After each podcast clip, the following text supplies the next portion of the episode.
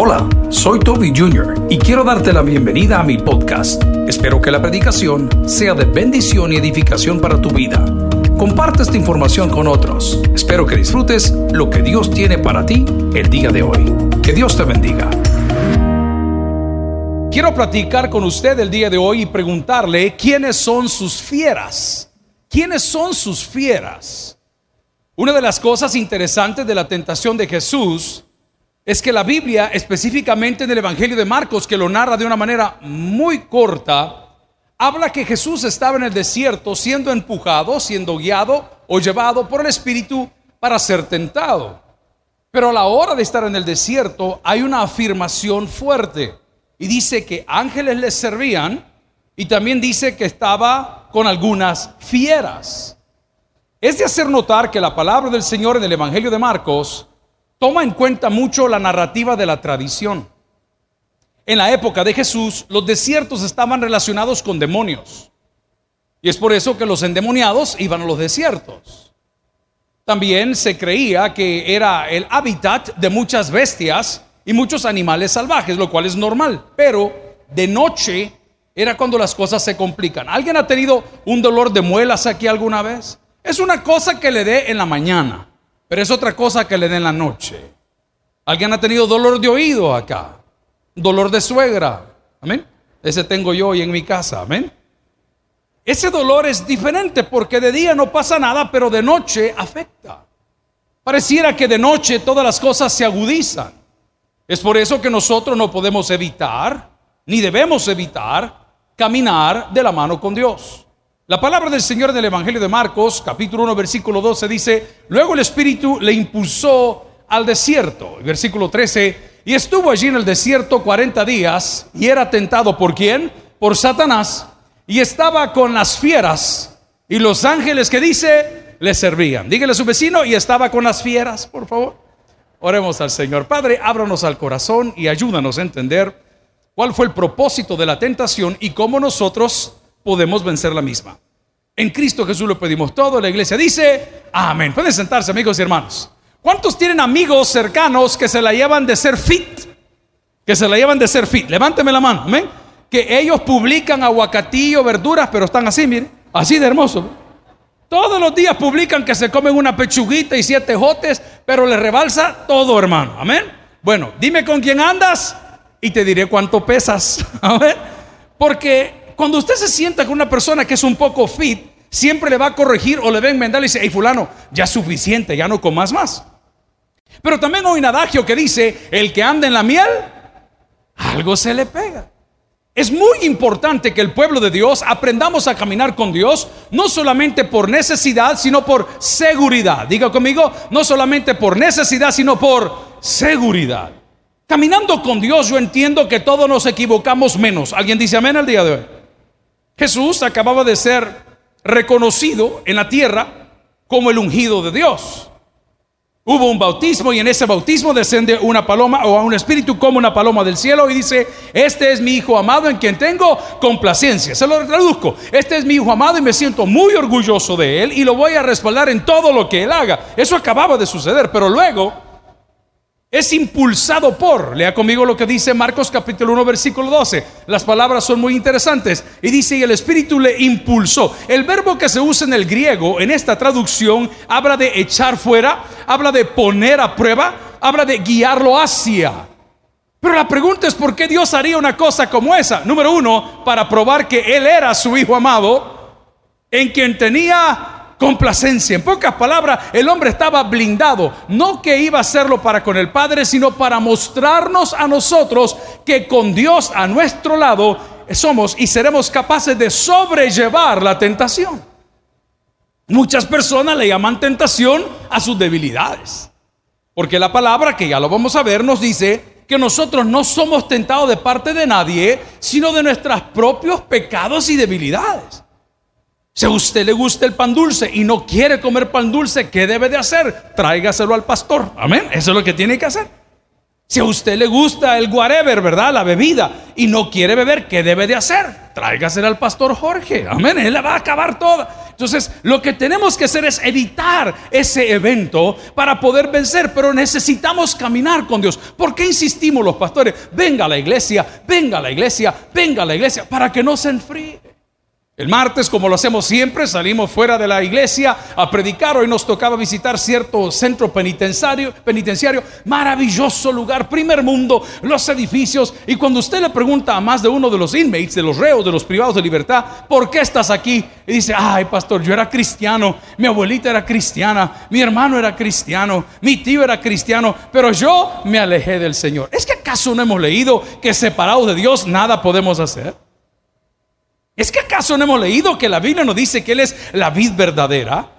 El problema cuando comenzamos a caminar lejos de Dios es que la tentación por la cual pasó Jesús llegará a nosotros, pero en este caso nosotros no vamos a ser tentados porque el Padre quería probar algo, somos tentados de nuestra propia maldad. Busque conmigo si me ayudan allá arriba, Santiago capítulo 1, versículos del 13 en adelante. Santiago capítulo 1, versículos del 13 en adelante. Y dice la palabra, si quiere desde el 13 por favor, dice la palabra del Señor Santiago Ahí lo tenemos el 14. Ahí está. Cuando alguno es tentado, no diga que es tentado de parte de quién? De Dios. Léalo conmigo. Cuando alguno es tentado, no diga que es tentado de parte de quién? De Dios. Porque Dios no puede ser tentado por el mal, ni él que dice la palabra, tienta a nadie. A ver. Quiero que se imagine que está en su casa el día de hoy reposando. Si duermen en hamaca, ¿cuántos duermen en hamaca? Compren cama, hermanos, qué terrible ese vuelo. Yo nunca pude dormir en hamac. Yo sentía que yo sudaba, bien, como estaba así enconchado, como que era cuyo, fatal. Yo no puedo dormir en hamac. Mi papá mucho menos, ¿se acuerda que tenía un volado aquí que le estaba eh, pegado así? No se puede dormir en hamaca, pero bueno. Imagínese usted que está en la hamaca empujándose con el dedito chiquito del pie, de lado a lado. Usted está tranquilo, está relajado. Y de repente, uy, lo toca. Ay, dice usted. No diga que es tentado de quién? De Dios porque Dios no puede ser tentado por el mal. Y léalo, ahí está, afírmelo y grábeselo. Y tampoco tienta a nadie. Nosotros somos los que nos exponemos, nosotros buscamos ser vulnerados, nosotros nos exponemos cuando comenzamos a caminar lejos de Dios, pero su palabra nos da una salida. Siga conmigo en el versículo 14 y dice la palabra, sino que cada uno es tentado cuando de su propia concupiscencia, se lo traduzco, de su propio mal, de sus propias acciones, de sus propios pensamientos, de lo que hemos guardado en el corazón, es atraído y la segunda es seducido. Mire, una cosa es que le guste, otra cosa es que lo disfrute.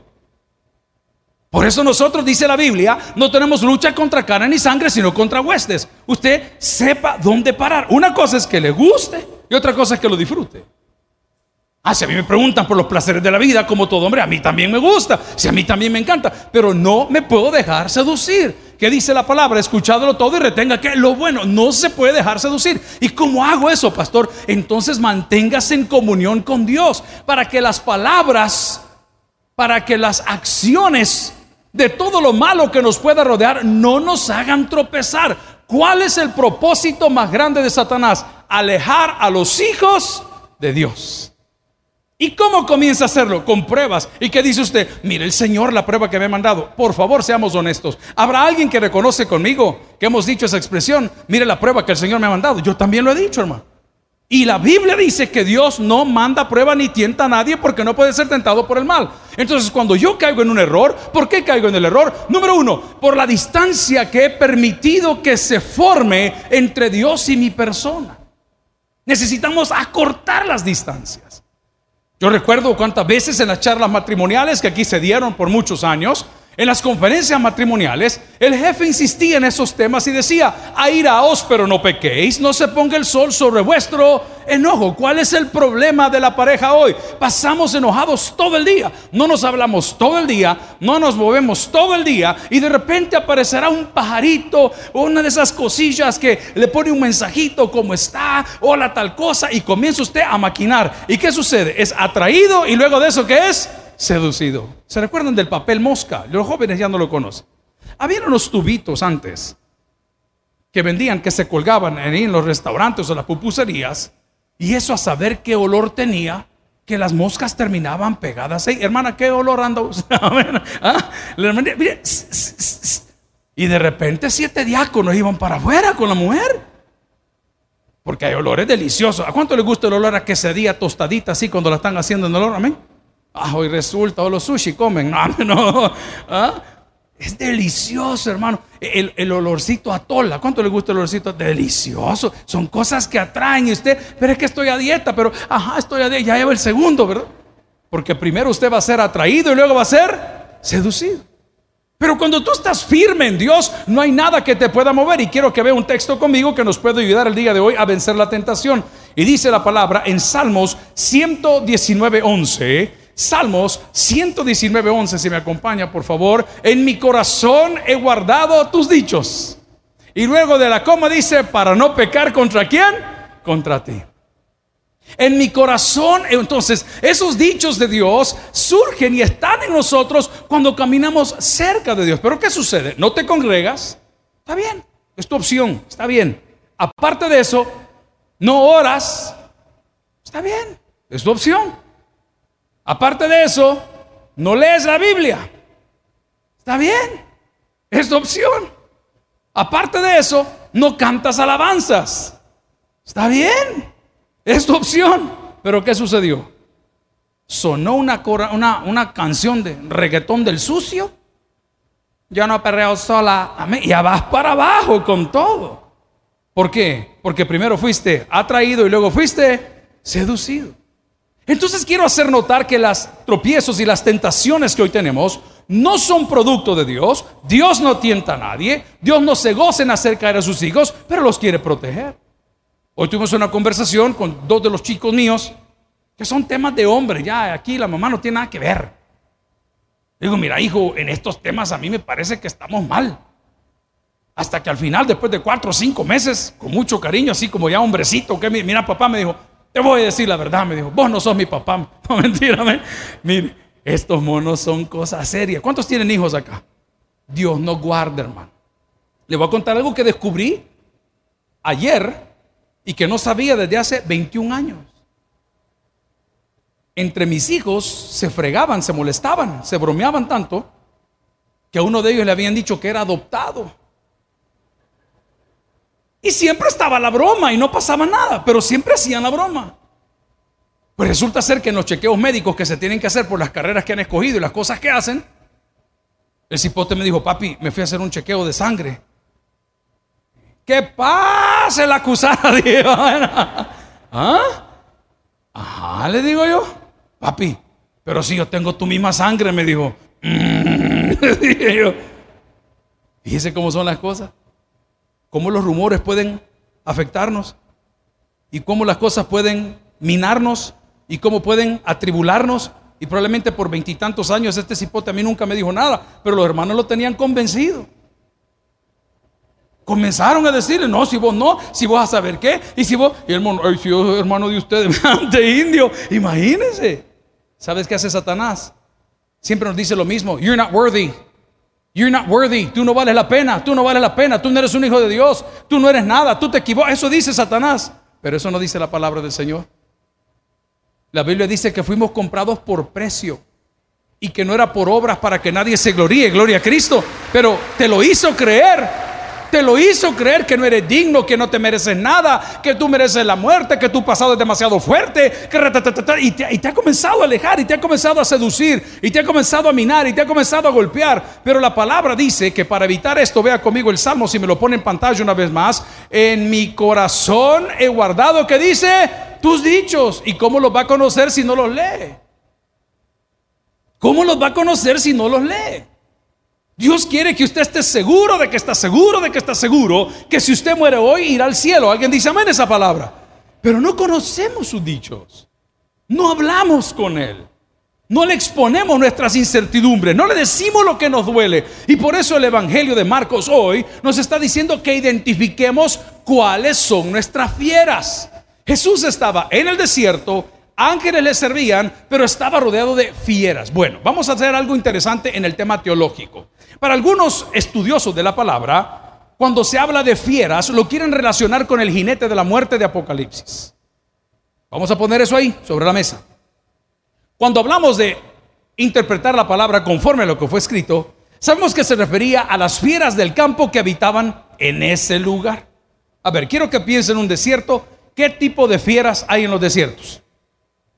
Coyotes, dice el hermano. Ah, los polleros que llevan gente para el otro lado.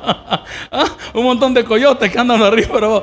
¿Qué hay ahí? Bueno, hay coyotes.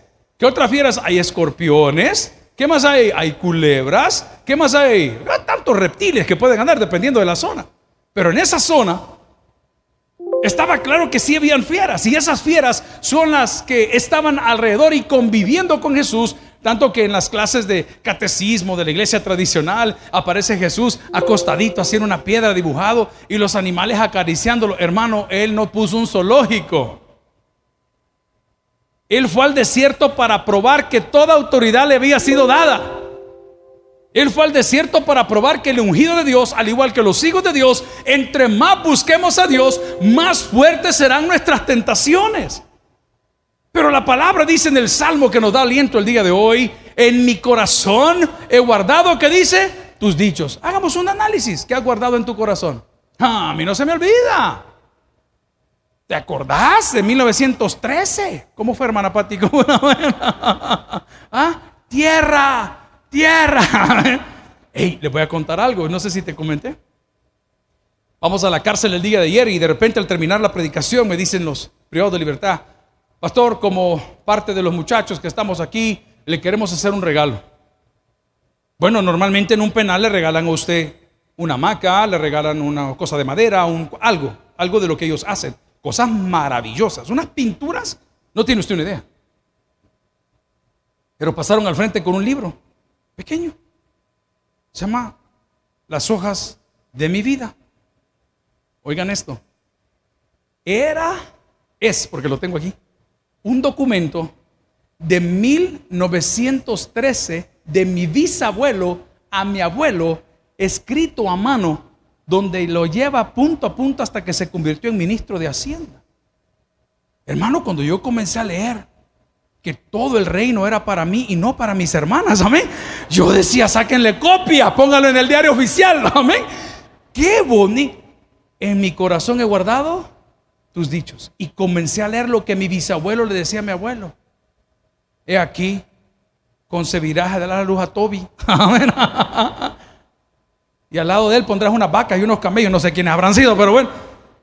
Que en tu corazón o en mi corazón he guardado, ¿qué dice? Tus dichos. ¿Qué guardas en tu corazón? Es tu primera fiera.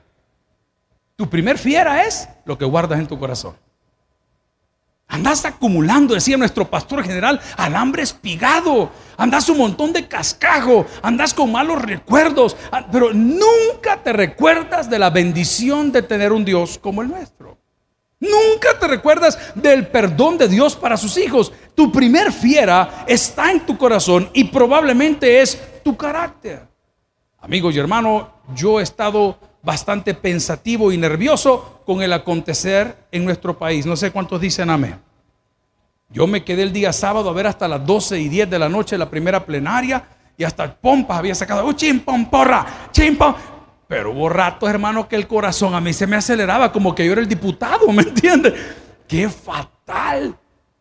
Y de repente veo las reacciones de un lado y veo las reacciones del otro lado y solo pude sacar de mi corazón algo que usted ya conoce. Los cielos y la tierra pasarán, pero mis palabras no pasarán. O sea, las promesas de Dios para usted, para mí, no van a pasar. Gloria a Dios. No importa de qué lado de la barda usted esté, no importa de qué lado del comercio usted esté, no importa de qué lado del profesionalismo usted esté, si está con Dios, usted está bien, hermano. Me habló uno de los pastores y me dice, pastor, ¿qué vamos a hacer nosotros? Nada, hermano, ¿y qué vamos a hacer? Oremos, trabajemos, ayunemos, desarrollemos, porque dice el Salmo, si me acompaña una vez más en la pantalla, en mi corazón he guardado tus dichos, ¿para qué?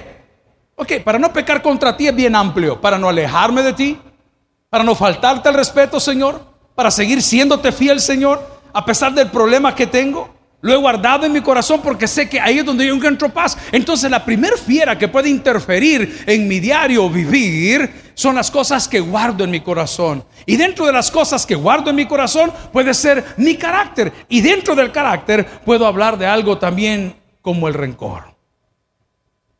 Hoy les explicaba, nos fuimos a poner la segunda vacuna, hermano. No me ha salido cola, ¿verdad? No. vamos bien, vamos bien. ya la segunda vacuna y vamos. Y yo bien feliz, hoy sí, vamos a poder viajar. Y de repente veo un comunicado del Estado de Israel que dice, los que se pongan la vacuna china no pueden entrar allá. Dios mío, total, total, mejor denme una. Qué terrible.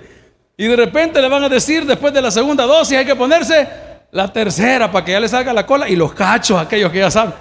Qué terrible. Amigos y hermanos, probablemente dentro de tu carácter o ese carácter tan difícil estés guardando rencor, la segunda fiera o tercera fiera. Nada puedes hacer bien. ¿Por qué? Porque hay rencor en tu corazón. Pero la Biblia dice, venid a mí los que estáis trabajados y cargados y que dice, y yo os haré descansar. Esa es la invitación de Dios, que no te guardes el rencor, que no te guardes el mal carácter, que hoy voy a tocar otra fuerte, que no te guardes la envidia. Hágame un favor, vea a su vecino, quiero que vea los zapatos que anda, el reloj que anda, la mascarilla de marca. ah, mascarilla Nike. ¿Y cuando acá la dónde era eso? ha hecho mascarilla Nike. ¿ah? Y el que no encontró cualquier cosa se amarró. Pero, ¿eso es una persona envidiosa? No, pastor. Mangos dicen por ahí. ¿Es usted una persona envidiosa? ¿Le gusta ver a sus vecinos prosperar? Le gusta cuando aparece alguien con un super lanzallama, decía el pastor, el trozo de carro, y usted ve en el bus, ¿qué dice cuando lo ve? Va, le puedo decir algo. ¿Qué ven ustedes o qué decimos todos cuando pasa la caravana presidencial? ¿Ah? ¿Qué dicen? Allá va, tío allí. Ah, no, ¿qué, ¿qué dice? Quitémosle a este presidente, vámonos al de atrás. No, el otro nunca se despertó. Vamos uno más atrás todavía. ¿Quieren que vuelva? No, pero voy al punto. ¿Qué decía usted? Cuando ve una persona que usted cree que, que no se lo merece, ¿qué dice usted? ¿Se da cuenta? Que muchas veces usted habla y yo hablo porque no sabemos. ¿Se da cuenta cuántas veces nos expresamos y nos damos cuenta que hay fieras viviendo acá adentro que no me dejan tener paz con Dios? Que no me dejan tener paz con mi hermano? Que no me dejan tener paz con mis amigos? ¿Es usted de los que celebran las cosas de los demás o los que sufre porque Dios se los dio a ellos? Vea conmigo otro texto si me quiere acompañar, por favor. Bueno, Santiago ya lo vimos, ya vimos también Salmos 119, 11. Vaya conmigo a Efesios capítulo 6, versículo 10. Probablemente esas fieras con las cuales convive en su corazón no le permiten tener paz, no le permiten tener alegría. Y usted dice, es que Dios me ha tentado. Dios no tienta a nadie. Y dice la palabra, por lo demás, hermanos míos, fortaleceos en quién? En el Señor. Lo difícil del mundo es que tanto tienes, tanto vales. Pero nosotros, mira, les voy a contar algo. A mí me cuesta. Nuestro jefe nos enseñó a trabajar y nos enseñó a tener buenas cosas. Pero en esta profesión, las buenas cosas muchas veces son tropezadero.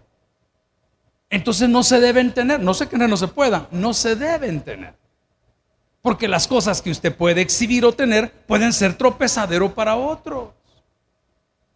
¿Alguien entiende lo que estoy diciendo el día de hoy? Yo se lo decía a algunos colegas que solo son marqueros y mira, le digo, está bien para el empresario, pero para vos no es esto. Una de las cosas que yo admiro del actual Papa es que cuando llegó y fue puesto en ese lugar por elección de medio mundo y todo el rollo, que era el máximo representante de la iglesia, le cortó la cabeza a todos los que andaban hasta con helicóptero. Se voló al del Banco del Vaticano, a medio mundo se lo voló. ¿Por qué? Porque la palabra nos dice, lo escribió el apóstol Pablo, todo me es lícito, pero no todo me conviene. Lo que estoy tratando de decir, amigo, que el mundo nos dice tanto tienes, tanto vales, pero eso no dice la palabra. La palabra dice que valemos tanto que Dios entregó a su Hijo unigénito para que todo aquel que en él cree no se pierda más. Tenga, que dice? Vida eterna. Eso es lo que nosotros valemos. Tengas carro o no, tengas trabajo o no, tengas casa o no. Lo digo como un cliché cristiano, nosotros valemos la sangre de Cristo. Eso significa que en mi corazón no puedo guardar rencor. Si le va a regalar eso, déselo al Señor. Si, si en mi corazón no puedo guardar rencor. En mi corazón no puedo guardar amargura porque son esas las fieras que me pueden hacer sucumbir. Otra de las fieras que pueden afectarte, uy, es el sexo. Vamos a tratar de tocarlo maduro porque es jóvenes. Es el sexo. Ah, ¿qué les puedo contar? A lo largo de veintitantos años, muchos hemos caído en este problema. Muchos. Hombres, mujeres, jóvenes, adultos, de todo. Pero los casos más duros que he visto en los últimos 30 días, de los más difíciles, son personas que tú has guiado y les advertiste. Y recuerdo que a este caballero andaba medio loco por aquí por allá y le dije, mira, vamos a comer, cosa que yo no hago. Yo no hago eso. Me gusta un power lunch, algo que usted aprende y comparte, pero eso de estar hablando, no, no, no, no, no edifica. Vamos. ¿Qué pasó? Me dijo. Hey, mira, fíjate que he notado por la confianza que te tengo que estás medio loco vos con esto. Lo calmate. Calmate. Si, si, no, si no puedes ser feliz con una, no vas a poder ser feliz con cinco. Porque la felicidad no está en la variedad, está aquí. ¿Alguien entiende lo que estoy diciendo? No, hombre, ¿cómo vas a creer, hombre? Toby me dijo, si vos sabés que... Ah, ok, perfecto, eso fue hace 6, 7 años. De repente, ya estaba en el primer problema, lo dejé de ver, como por tres años.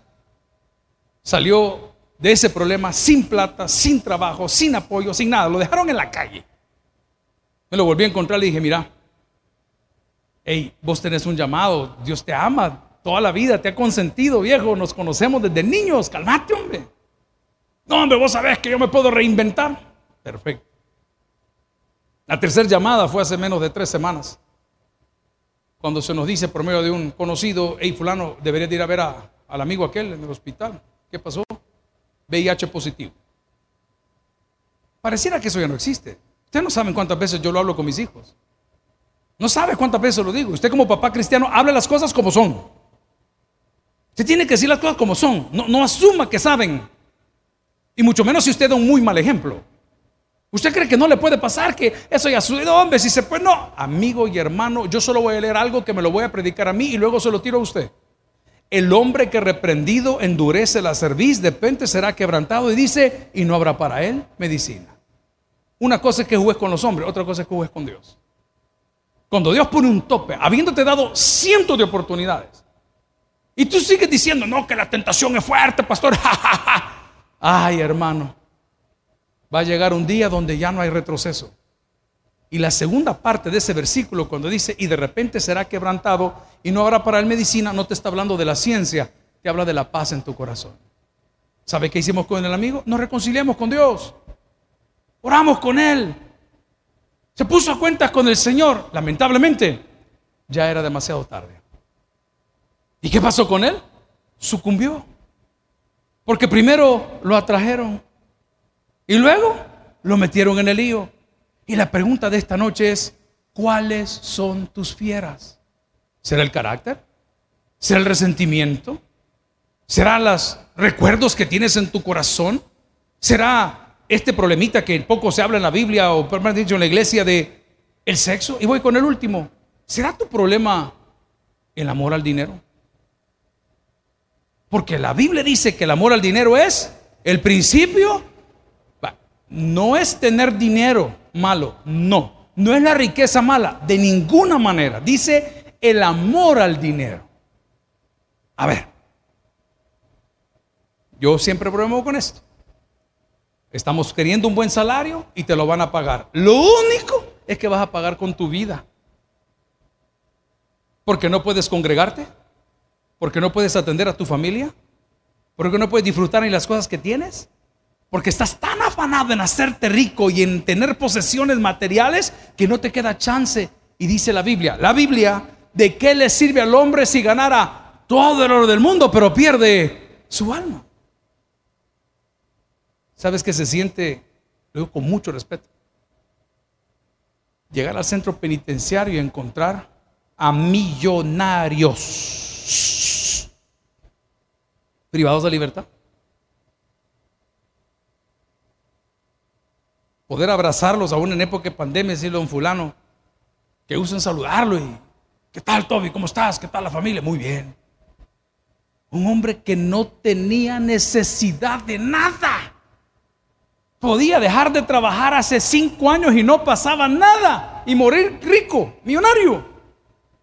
Pero llegó alguien y le dijo, hagamos estas bolitas, hombre.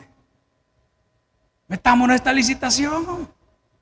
Ahí vamos ruco y rucu, ¿entienden ese verbo? ¿Ah? Ese es como cuando usted iba a la escuela y se compraba una gaseosa, ¿verdad? Las gaseosas eran en envase y usted compartía con el amigo.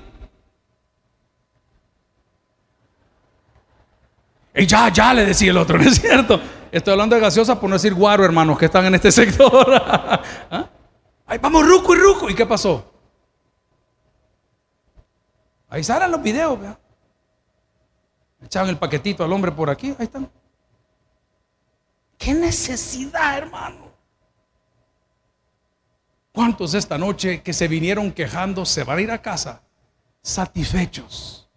Que los frijolitos y las tortillas y el quesito fresco no se lo han robado, se lo ganaron con su salario. Van a estar acostaditos en ese colchón que lo trajo su abuelita de España. ¡Qué horror! Pero es suyo, hermano. Cabal tiene la forma de los juanetes abajo, miren, ni le estorba, nada. Ya la toalla ni seca porque solo es lona, pero es suya. Pero el amor al dinero es el principio de todos los males. El hijo mío que estudia aviación ya entró en la etapa donde puede tener vuelos remunerados o piloto comercial. Van avanzando. Y mi oración, y él lo sabe, y por eso lo digo como tengo que ser, como papá abierto y claro, hijo, ten cuidado. Cuando tu abuelo estuvo en la cárcel en Houston, predicando durante 100 días, por la razón que haya sido, conoció un montón de gente que también eran pilotos, buenos aviadores, tremendo talento, pero comenzaron a volar para las personas equivocadas. ¿Y sabes qué te van a decir? Te lo pagamos bien. Chate este vuelecito aquí para allá, mira. Y conoció otra gente que compraba los repuestos para todos esos aviones que se ocupan en ese tipo de cosas, que todos saben de qué estoy hablando. Hijo, cuidado. Por eso la palabra para nuestro beneficio, aunque no me lo crea, dice, amarás al Señor tu Dios sobre todas las cosas. Porque cuando tú amas al Señor tu Dios sobre todas las cosas, no amas al dinero. El fruto de amar a Dios es la vida eterna. El fruto de amar las cosas que te alejan de Dios es la condenación eterna. Te pregunto en esta noche, ¿cuáles son tus fieras? Tal vez estás atravesando por un desierto y crees que solo a ti te pasa. A Jesús también le sucedió. Tal vez estás creyendo que la tentación es un castigo. No, es una oportunidad para mostrar que tú también eres el favorito de Dios. Es una oportunidad para probarte de lo que eres capaz cuando caminas de la mano con Dios. Pero dice la palabra, si me acompaña, por favor, en Mateo capítulo 4, versículo 10, como usted debe de responder el día de hoy a las tres pupusas de chicharrón que pretendía llevarse para la casa de nuestra cafetería. Y dice, entonces Jesús le dijo, ¿cómo le dijo? no les oigo. ¿Cómo le dijo? Vete de mí, Satanás, porque escrito está, al Señor tu Dios adorarás y a Él solo servirás. No importa cuántas fieras te rodeen, no importa cuántas malas ofertas te lleguen, separado de Dios nada podéis hacer. Pero si el día de hoy yo entiendo que la tentación es un proceso de la vida, que la tentación se pondrá un poco más fuerte cuando las horas de la noche lleguen, pero también tengo la esperanza de guardar en mi corazón las palabras de Dios, puedo decirte esto, al que cree, todo le es posible. El que tienes por el que oiga, vamos a orar al Señor. Gloria a Cristo. Gracias por haber escuchado el podcast de hoy. Quiero recordarte que a lo largo de la semana habrá mucho más material para ti. Recuerda, invita a Jesús a tu corazón. A cualquier situación, Jesús es la solución. Prueba Jesús. Si no te funciona, te devolvemos tus pecados. Muchas gracias y hasta la próxima.